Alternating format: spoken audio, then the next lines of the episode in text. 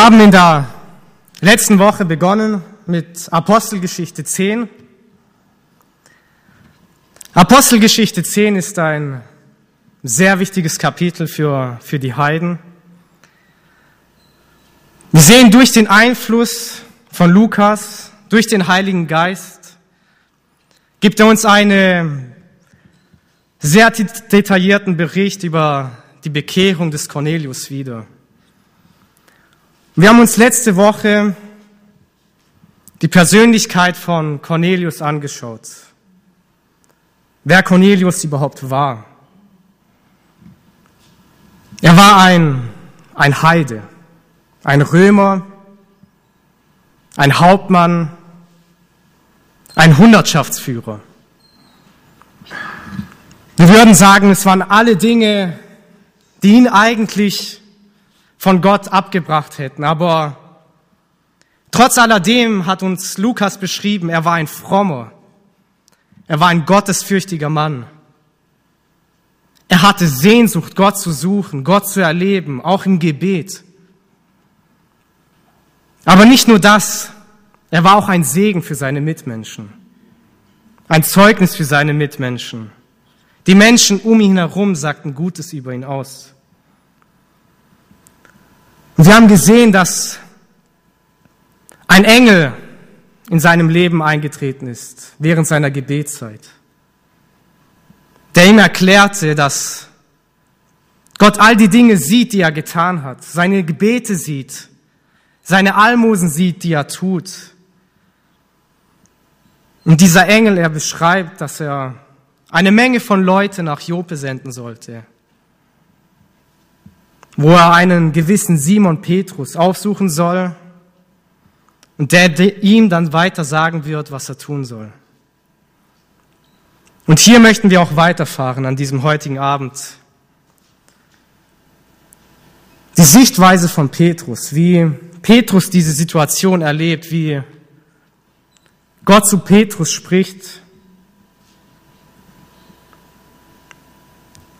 Heute geht es um die Vision von Petrus in Jope.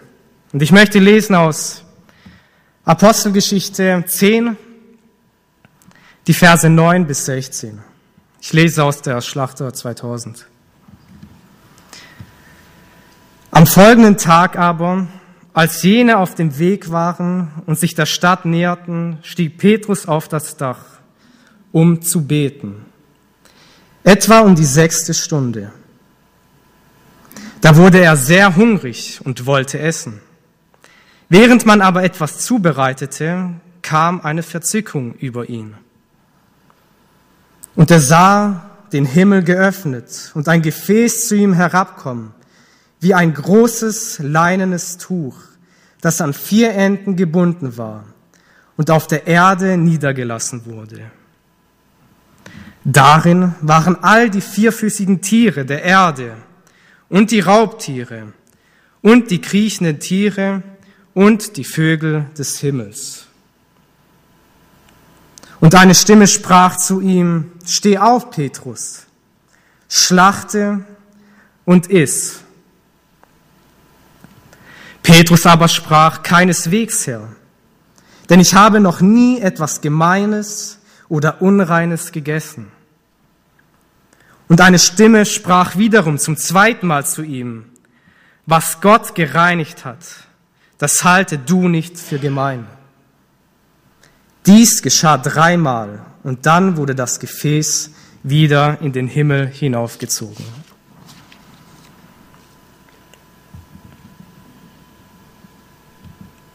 Vers 9 beginnt folgendermaßen.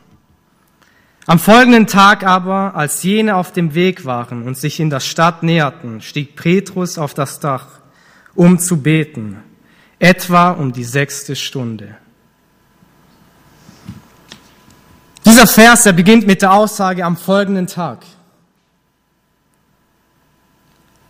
Was meint dieser folgende Tag? Es ist der folgende Tag von den Geschehnissen davor. An dem Tag, als Cornelius den Engel begegnete, welches wir die Verse davor gelesen haben. Wir lesen auch, dass jene auf dem Weg waren. Wer waren diese jene Menschen? Es waren die Haussklaven, aber auch der fromme und der treue Soldat, den Cornelius nach der Engelserscheinung zu Simon Petrus nach Jope gesandt hatte. Das sehen wir in Vers 7.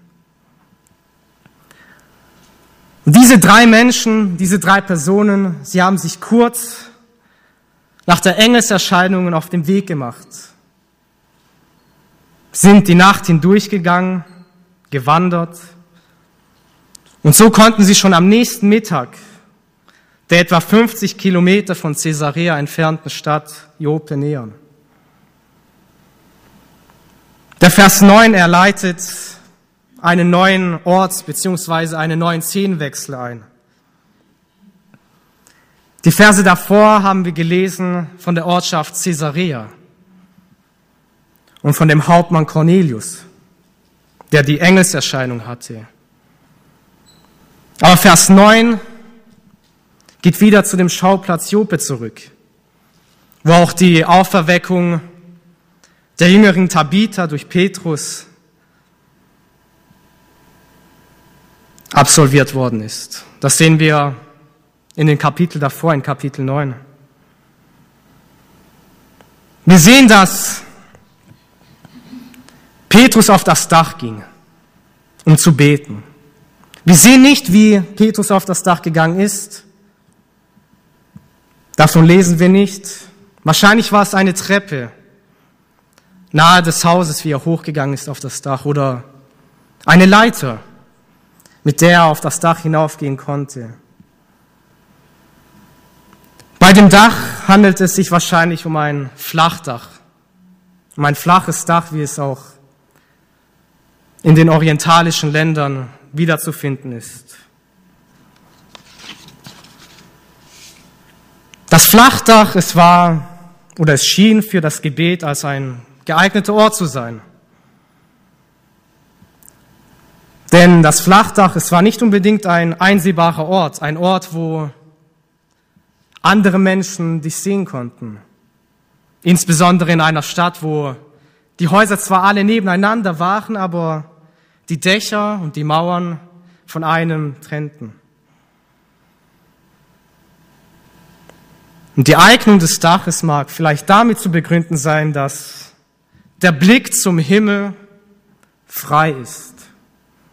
Der Ort, an dem Gott zu finden ist. Dass der Himmel nahe ist, näher als die Erde.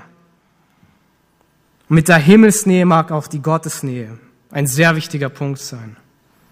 Wir wollen Gott nahe sein. Wir wollen Gott suchen.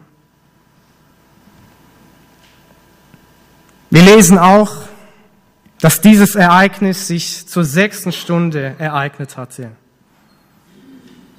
Petrus erbetete zur sechsten Stunde. Bei den Juden war es so, dass es drei Gebetszeiten gab. Davon berichtet die Bibel und ausführlich auch das Alte Testament. Die sechste Stunde, sie war um 12 Uhr. Und wir lesen von einigen Menschen, die mehrere Male am Tag beteten. So lesen wir auch von Daniel.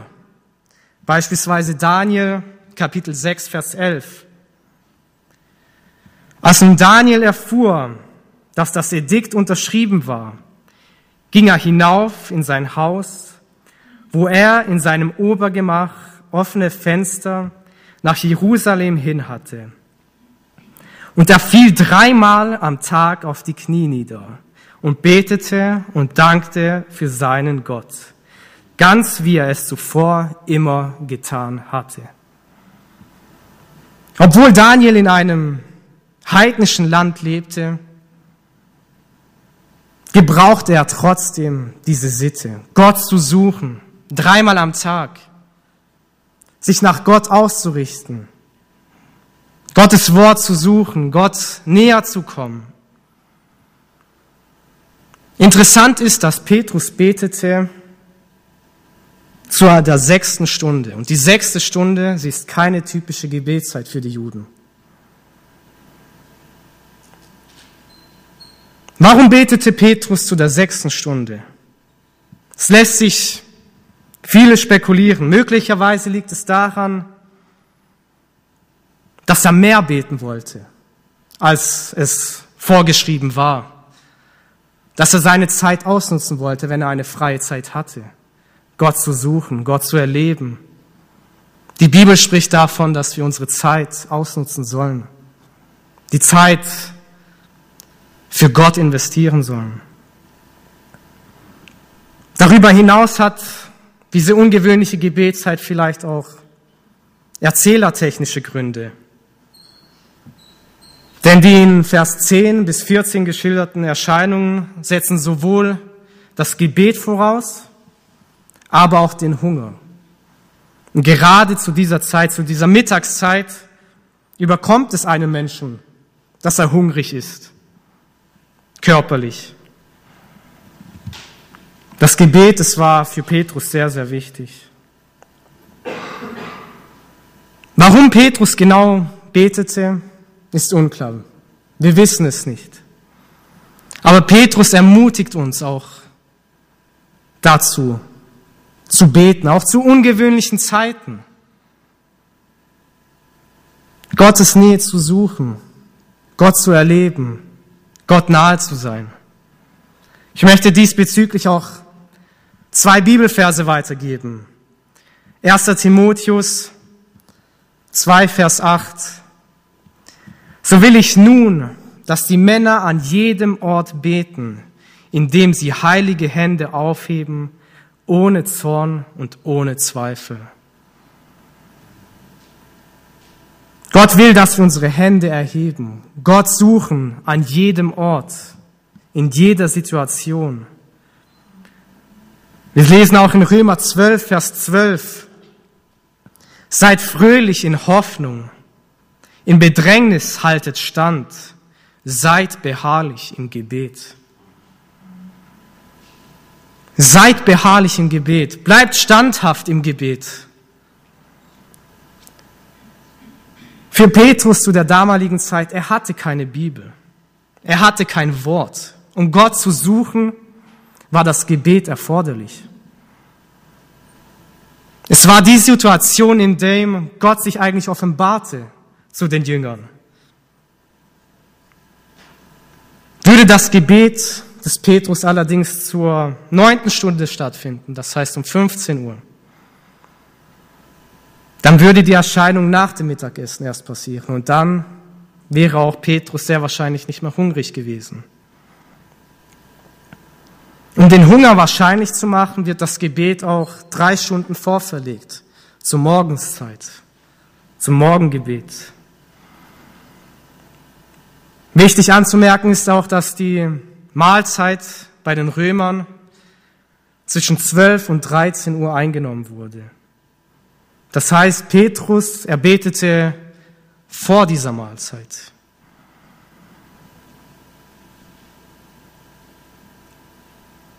Was für einen Hunger haben wir? Ist es nur ein physischen Hunger bei diesem menschlichen Körper, dass wir dreimal am Tag essen? Oder gehen wir aus unserer Komfortzone hinaus, auch geistlich mal dreimal am Tag zu beten? Gebetszeiten zu verändern, Gottes Nähe zu suchen, Gott mehr zu verstehen. In Matthäus 5, Vers 6 sagt Jesus, Glückselig sind die, die nach Gerechtigkeit hungern und dürsten, denn sie sollen satt werden.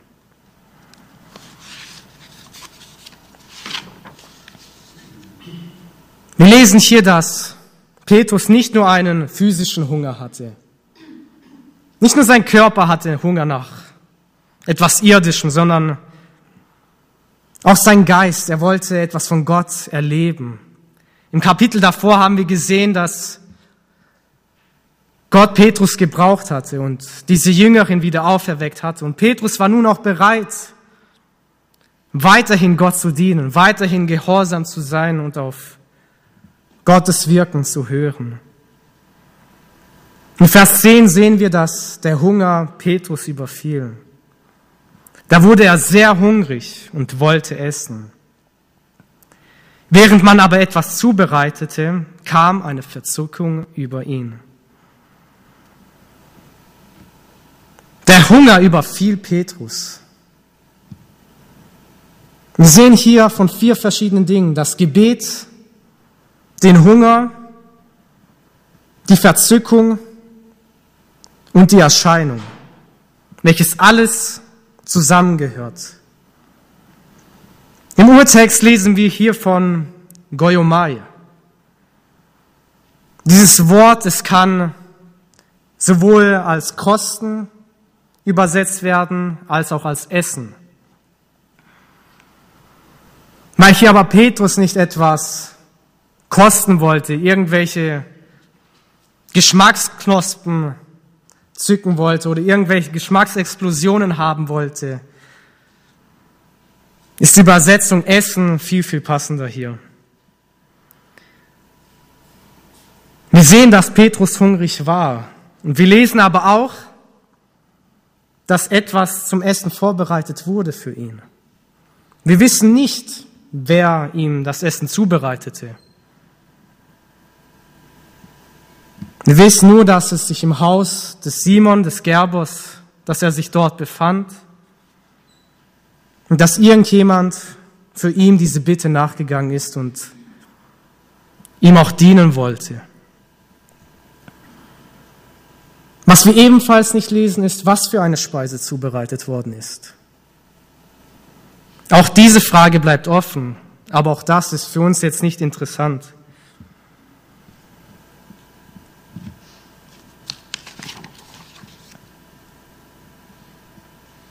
Diese Erscheinung, die Petrus hatte, sie war vermutlich mit dem Gebet verbunden.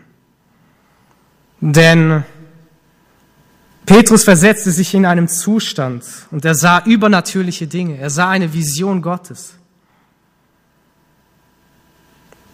Dazu möchte ich die Verse 11 lesen. Und er sah den Himmel geöffnet und ein Gefäß zu ihm herabkommen, wie ein großes leines Tuch, das an vier Enden gebunden war und auf die Erde niedergelassen wurde. Die Öffnung des Himmels, es ermöglicht eine Verbindung zwischen der Erde und dem Himmel.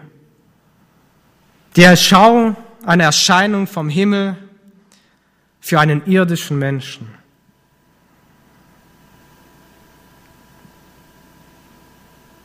Lukas beschreibt hier, er sah ein Gefäß. Im Griechischen steht hier Skoios. Und im Allgemeinen wird dieses Wort als Gerät übersetzt. Was für ein Gefäß oder was für ein Gerät genau hinabkam, wissen wir nicht, wie es aussah. Aber wir sehen eine andere Beschreibung, nämlich die Beschreibung des Aussehens des Leinestuches. Dieses Tuch, es hatte vier Enden oder vier Zipfel. Warum hatte dieses Tuch vier Zipfel? Wahrscheinlich war es auch einfacher, dieses Tuch hinunter zu tun, damit sich auch das Essen, was sich darauf befand, nicht umkippte. Die vier Zipfel können aber auch für die vier Himmelsrichtungen stehen. Der Norden, der Süden, der Osten und Westen. Sie stehen für die vier Himmelsrichtungen oder auch für die gesamte Welt. Damit würde sich dann die Aussage bestätigen, dass diese Erscheinung für die ganze Welt gilt. Wie das Leinentuch hinabkam, wie es gehalten wurde, ob mit Seilen, ob mit Händen oder auf welche Art und Weise auch immer, wird auch hier nicht beschrieben. Es wird auch nicht gesagt, mit welchem Abstand sich diese Knoten, diese Enden befanden ob sie weiter voneinander entfernt waren und so eine Ebene stattgefunden hat, ein Tisch vor ihm gedeckt wurde oder ob die Knoten nah beieinander waren und es eine Art Beutel war, in dem sich die Speisen alle befanden. Ich denke, dadurch, dass Petrus all die Dinge sah, die aufgetischt wurden, können wir daran glauben und festhalten, dass es eine Ebene war, dass es ein Tisch war, der gedeckt wurde für ihn, der herabgelassen wurde. Gott möchte auch, dass wir an seinem Tisch sitzen, dass wir Gemeinschaft mit ihm haben. Interessant ist aber nicht mal das Leinentuch, sondern viel, viel mehr das, was sich darauf befand. Wir lesen, darin waren all die vierfüßigen Tiere der Erde und die Raubtiere und die kriechenden Tiere und die Vögel des Himmels. In diesem Vers werden verschiedene Tierarten genannt, wobei auffällt, dass es sich nur um einzelne Gruppen handelte, um eine kleinere Auswahl. Die Vierfüßler, die Kriechtiere und die Vögel. Diese Aufzählung finden wir auch schon in Genesis Kapitel 1, die Verse 24. Aber auch in Genesis 6, Vers 20. Alle drei in, dieser, in diesem Vers geschilderten Tierarten werden auch von Paulus erwähnt. In Römer 1, Vers 23. Und dort schreibt Paulus, und haben die Herrlichkeit des unvergänglichen Gottes vertauscht mit einem Bild, das dem vergänglichen Menschen, den Vögeln und vierfüßigen und kriechenden Tieren gleicht.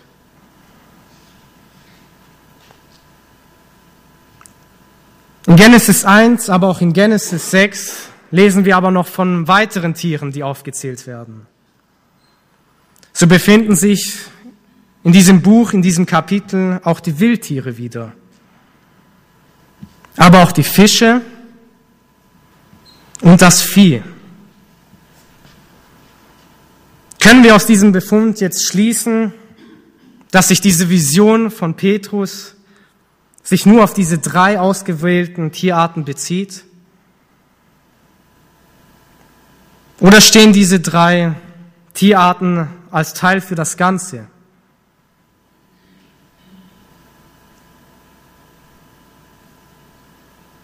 Für den Einschluss aller Tiere spricht auch die Deutung, dass die Vierzahl der gehaltenen Enden des Leinestuches sich auf die ganze Erde bezieht,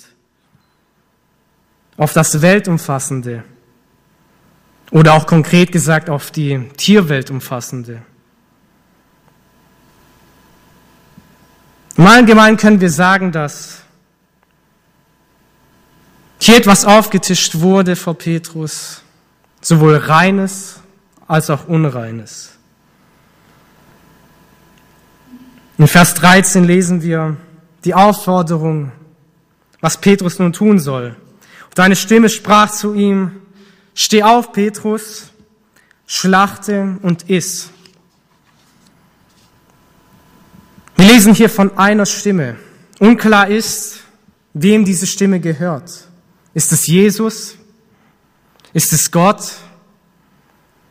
Oder ist es der Engel, dem Cornelius erschienen ist? Ich denke aber am ehesten ist daran zu denken, dass es sich um die Stimme Gottes handelt, dessen Wille auch gemäß Vers 15 maßgeblich für das Handeln von Petrus sein sollte. Wir lesen hier die Aufforderung, steh auf. Und dies besagt nicht unbedingt, dass Petrus sich irgendwo hingesessen hatte oder sich hingelegt hatte oder dass er sich kniete. Sie macht vielmehr deutlich, dass Petrus nun bereit sein soll, etwas in Angriff zu nehmen.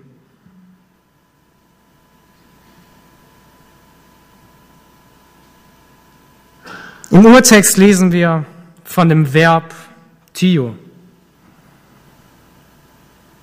Und dieses Wort, es bedeutet im kulturischen Zusammenhang Opfern und im profanen Zusammenhang bedeutet es Schlachten.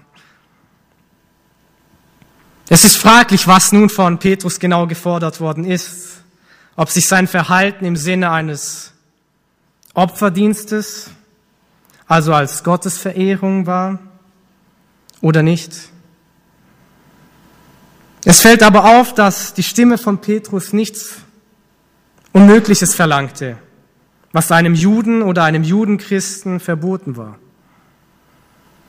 Schließlich wurde Petrus nicht vorgeschrieben, welches Tier er nun schlachten bzw. opfern und essen sollte, sodass er ein Tier schlachten konnte und essen konnte, dessen Verzehr für die Juden und für die Judenchristen erlaubt war. Dabei erlaubte die Stimme Petrus selbst zu entscheiden, was er nun ist. Auch die Tiere, die für Juden verboten waren. Die Entscheidung an sich, sie lag bei Petrus.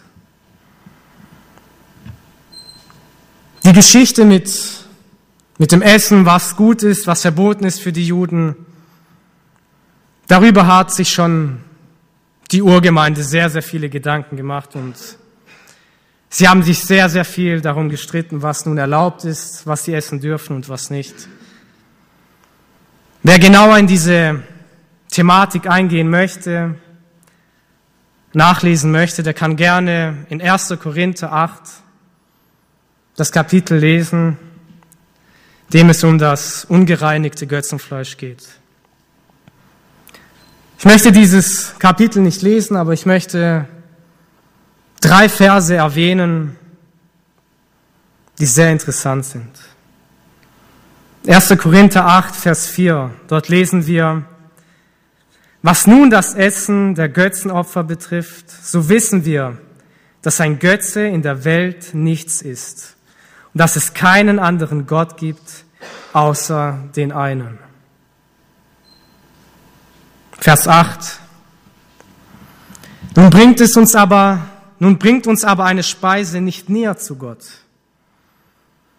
Denn wir sind nicht besser, wenn wir essen, und wir sind nicht geringer, wenn wir nicht essen. Und Vers 13. Darum, wenn eine Speise meinem Bruder ein Anstoß zur Sünde wird, so will ich lieber in Ewigkeit kein Fleisch essen, damit ich meinem Bruder kein Anstoß zur Sünde gebe. Zu dieser Thematik ist auch weiterhin zu bedenken, dass für die Juden bis zur heutigen Zeit nur koscheres Fleisch, also solches von Tieren, die durch Schächtung das heißt durch Aufschneiden der Halsschlagader und das Ausbluten lassen, dass nur diese Tiere getötet wurden und auch diese Tiere gegessen wurden und essbar waren. Und auch diese Dinge wurden wahrscheinlich in Korinth nicht praktiziert. Petrus will aber diese Tatsachen alle nicht wahrhaben und er sagt in Vers 14, Keineswegs, Herr, denn ich habe noch nie etwas Gemeines oder Unreines gegessen. Auf keinen Fall, keineswegs, sagt hier Petrus, als Weigerung, aber auch zugleich als Protest. Entscheidend ist, dass Petrus diese Aufforderung nicht nachgehen möchte. Ob er wusste, von wem diese Stimme kommt, was diese Stimme von ihm verlangt, was diese Vision auch für ihn bedeuten wird. Doch galt in der Tradition alles, wirklich alles, als rein, was vom Himmel kommt. Musste die Aufforderung schlachte und iss nicht wie eine Versuchung für Petrus gewirkt haben? Wie ein Versuch, ihn vom Weg des Gehorsamen abzubringen und die Ausnutzung seiner Notlage, dieses Hungers zu haben. Petrus erregte so, als ob er aufgefordert worden ist, etwas für die Juden oder für die Judenchristen etwas Verbotenes zu tun. Wieso diese scheinbar überzogene Reaktion von Petrus? Ich möchte zwei mögliche Gründe erwähnen. Entweder empört er sich, allein schon die Erlaubnis zu haben, ein verbotenes Tier zu schlachten und ein verbotenes Tier essen zu dürfen. Oder er hielt auch alle Tiere, die auf diesem Leinentuch waren, für unrein.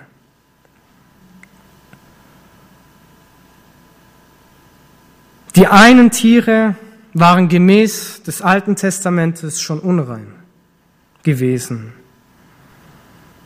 Und die anderen wären durch die Berührung mit den unreinen Tieren verunreinigt worden. Und zur Unterscheidung würden die verunreinigten Tiere dann als gemein bezeichnet werden. Wir sehen also hier, dass beides aufgetischt wurde. Sowohl das Reine als auch das Unreine. Etwas, was er essen durfte nach dem Gesetz und etwas, was er nicht essen durfte nach dem Gesetz.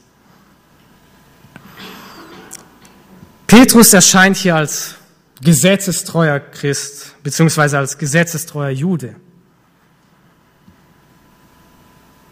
Was eigentlich erstaunlich ist, weil er befand sich eigentlich an einem Ort, der unrein war, nämlich bei einem Gerber.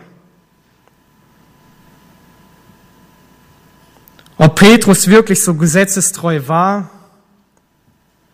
wie er es selber behauptet, selber sagt, ist sehr, sehr fraglich. Und eigentlich, eigentlich auch eine Lüge. Wir sehen auch einige Widersprüche des Verhaltens des Apostels, beispielsweise in Galater 2, wo wir lesen, dass Petrus sich mit den Heiden zusammensetzte. Ein undenkbares Ding für die Juden und sich dann durch Druck von den Juden, von der jüdischen Seite hin abgesondert hatte. Die ausführlichen Speisegebote, was ein Jude essen durfte, was ein Jude nicht essen durfte, lesen wir im Alten Testament, in Levitikus 11. Dort wird unterschieden zwischen reinen Tieren die fromme Juden essen durften, und von unreinen Tieren, solche, die verboten waren.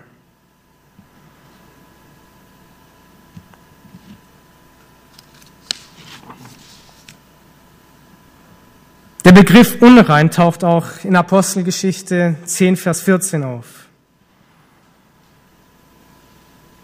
Dass die Bestimmungen in Levitikus 11 so zu verstehen sind, dass sich auch sie sich auch auf das ganze Tierreich bezieht, lässt sich aus diesem Vers entnehmen. Dort heißt es, dass sich das Gesetz auf das Vieh, auf die Vögel, auf jedes Lebewesen, das sich im Wasser bewegt und jedes Lebewesen, das auf der Erde kriecht, sich darauf bezieht. Und mit diesen Tierarten ist nahezu das gesamte Tierreich abgedeckt, ohne dass alle Begriffe vorgekommen sind, die wir in Genesis 1 lesen oder auch in Römer 1, Vers 23.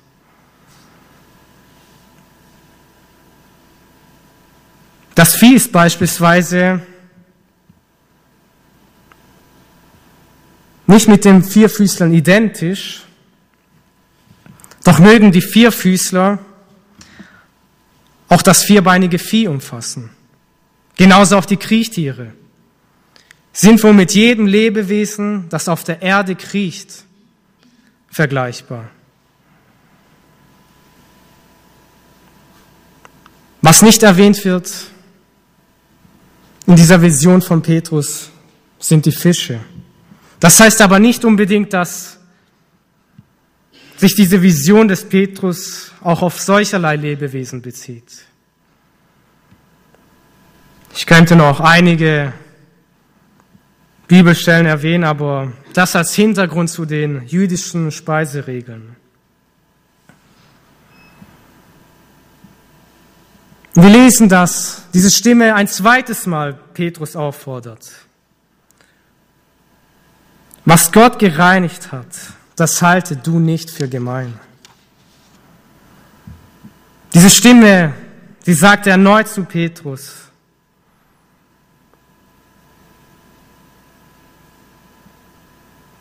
dass Gott diese Dinge gereinigt hat. Und sie zeigt auch, dass es der Willen Gottes ist. Wir lesen hier erneut ein zweites Mal als eine Verstärkung, als eine Aufforderung, als eine Erinnerung. Wir lesen hier, Gott hat es für rein erklärt. Er hat es gereinigt. Die Aussage, dass Gott diese Tiere gereinigt hat, lässt eine Entspannung zu zwischen seinem Gesetz in Levitikus 11. Hat Gott also seine Meinung geändert? Hat er einen Meinungswechsel? Warum sagt Gott nun, dass diese Tiere gereinigt worden sind? Wir lesen, dass Gott diese Tiere gereinigt hat, aber nicht nur diese Tiere. Auch wir als Menschen wurden gereinigt. Gott hat seinen Sohn vom Himmel auf die Erde gesandt. Sein Blut wurde vergossen, damit auch wir gereinigt werden.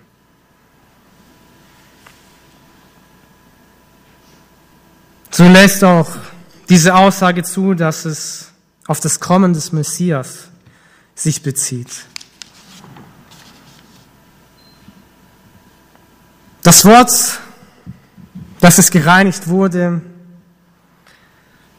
lässt aber auch eine bereits bestehende Sichtweise Gottes zu und verweist auch darauf.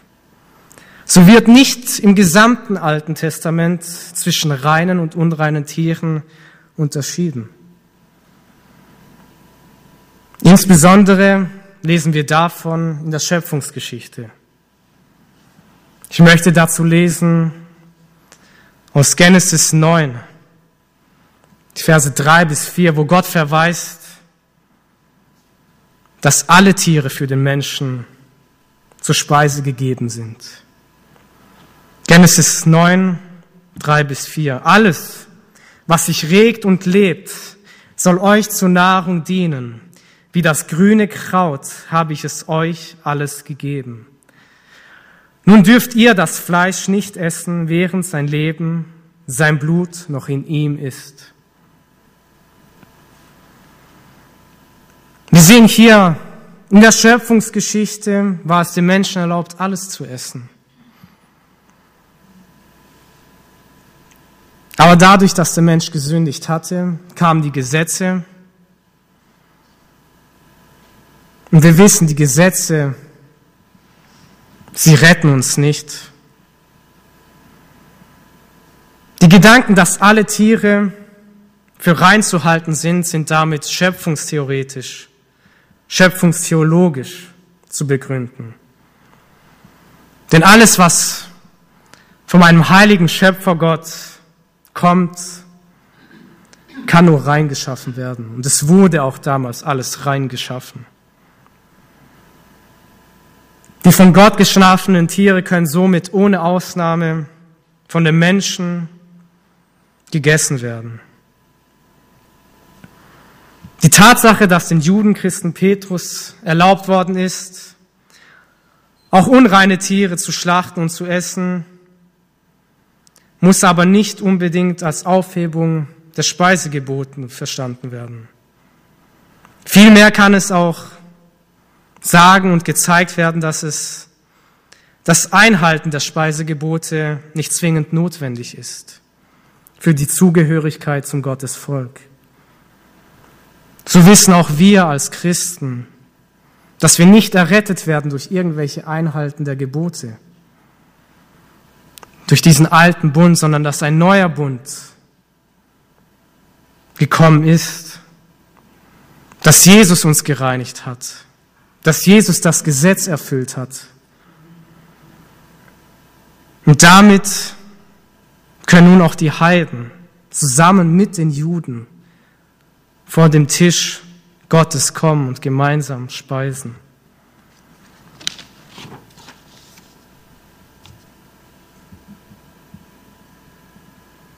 Die ursprünglichen reinen Tiere wären mit dem Kontakt der unreinen Tiere unrein geworden, sodass Gott sie wieder reinigen musste. Das Gleiche gilt auch für uns Menschen. Auch wir Menschen, wir wurden als Ebenbild Gottes geschaffen. In der Schöpfung sehen wir und lesen wir, der Mensch, er war sehr gut. Er war perfekt in Gottes Augen. Aber durch die Sünde wurde er verunreinigt. Und diese Sünde, sie hat das Reine von dem Unreinen getrennt. Der Mensch, er war nun getrennt von Gott. Aber durch das Blut Jesu sind wir wieder gereinigt worden. Das Reine. Gott kann wieder zu den Menschen kommen und zu den Menschen reden.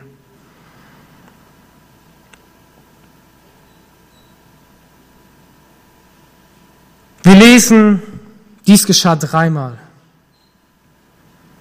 Und dann wurde das Gefäß wieder in den Himmel hinaufgezogen. Wir wissen nicht genau dies. Was sagt dieses Wort dies aus? War es die Erscheinung, die Petrus zwei, dreimal sah? War es das Ertönen der Stimme und das Antworten, das dreimal geschah? Tatsache, dass das Gefäß erst nach dem dreimaligen Geschehen wieder in den Himmel hinaufgekommen wurde, zeigt, dass nicht die Vision dreimal geschehen ist, sondern die Stimme. Fraglich ist, was bedeutet diese Dreizahl? Warum hat die Stimme dreimal zu Petrus geredet? Schlachte und iss. Steht es für die unwiderrufliche Reinigung musste jeglicher Widerspruch verstummen? Oder ist es der Widerspruch des Petrus, als Leugnung des Willen Gottes zu verstehen? Ähnlich wie die dreifache Verleugnung Christi.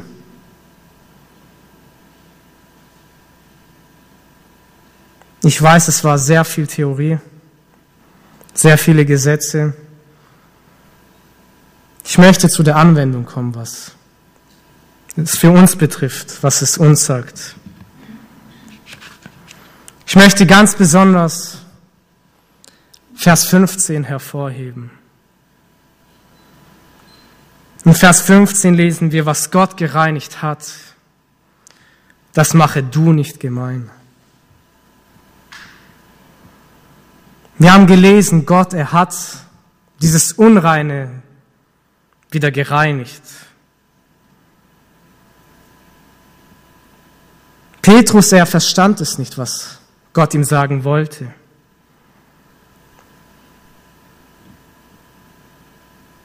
Dass Gott nicht nur sein erwähltes Volk zu sich ziehen möchte, sondern auch die Heiden. Dass jeder Mensch zu Gott kommen kann. Dass jeder Mensch gereinigt werden kann und Gott erleben kann. Dass jeder Mensch Errettung erfahren kann. Ich möchte uns ermutigen, noch zum Schluss gemeinsam aufzustehen.